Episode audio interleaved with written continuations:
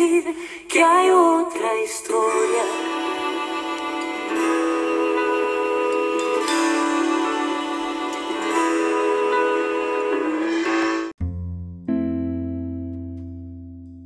Hola a todos, soy el Final Luna de Cuarto Humanidades y voy a hablar sobre la guerra del Paraguay. Este tema lo voy a abordar desde la perspectiva de los vencidos. Bueno, primero que todo, esta como toda guerra tiene un trasfondo económico. Mientras que Argentina y Brasil practicaban el liberalismo económico consumiendo productos importados y enriqueciendo sus clases altas instaladas cerca de los puertos que vivían de las exportaciones. Mientras que en el interior se arruinaban las incipientes manufacturas locales y los mercados internos. El presidente Berro, en Uruguay, perteneciente al Partido Blanco, llevaba a cabo una política nacionalista de saneamiento de la deuda pública. Benache Flores, del Partido Colorado, expresidente, se levantó en 1863 contra Berro, invadiendo Uruguay desde Argentina.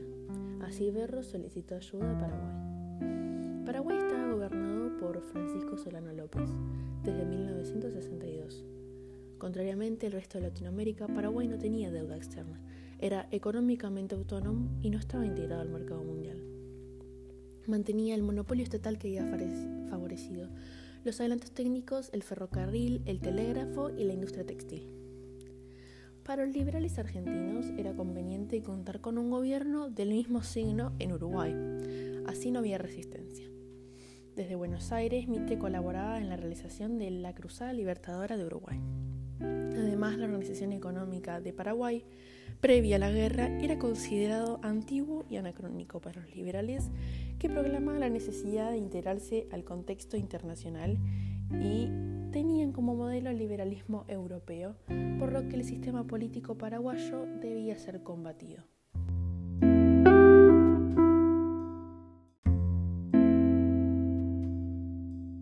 Cuando en 1865 el ejército de Paraguay cruza Corrientes para ayudar a Berro en Uruguay, Argentina aprovecha este hecho y le declara la guerra. Mitre estaba convencido de que tenía la obligación moral de introducir en el Paraguay las instituciones económicas liberales. Cuando Berro es derrotado en Uruguay, Paraguay pierde su aliado y queda enfrentado a Brasil, Argentina y Uruguay, que firmaron el Tratado de la Triple Alianza para enfrentar a Solano López. En Argentina, los caudillos del interior y la mayoría de la población se oponía a la guerra. Felipe Varela, que era un caudillo de Catamarca, fue contrario a la guerra contra el Paraguay. Su proclama invita a la rebelión contra el gobierno de Mitre, destacando la diferencia entre Buenos Aires y el interior. Critica, critica la política del gobierno de Mitre, que diferencia entre ciudadanos exclusivos, a los porteños, y mendigos sin patria y pobres del interior. Así, llama a armar a los soldados federales a vencer a los enemigos de la causa nacional, la Constitución, el orden, la paz y la amistad con Paraguay.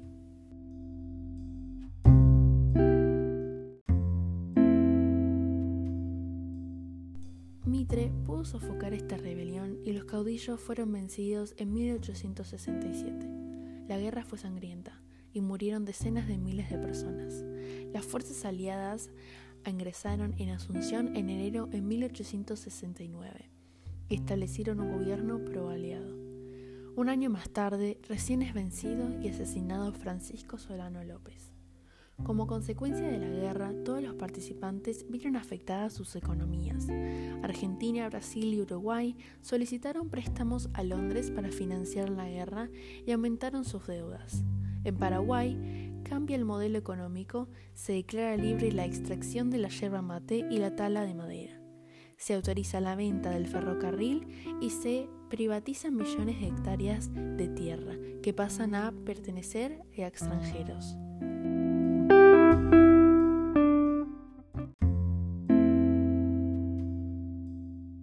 En definitiva, en toda América Latina se da el triunfo del liberalismo económico que beneficia a los sectores mercantiles en detrimento de los sectores manufactureros del interior.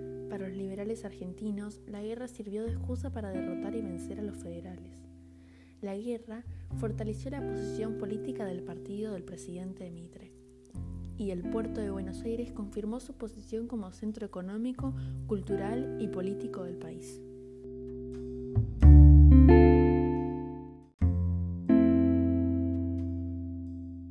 Bueno, espero que les haya gustado. Eh, como dije desde un principio, la idea de, de este era poder abordar eh, el tema desde una perspectiva diferente, que es la perspectiva de los vencidos. La historia o los libros no siempre cuentan todas las visiones de lo sucedido. Así que nada, espero que les haya gustado, saludos y buena semana.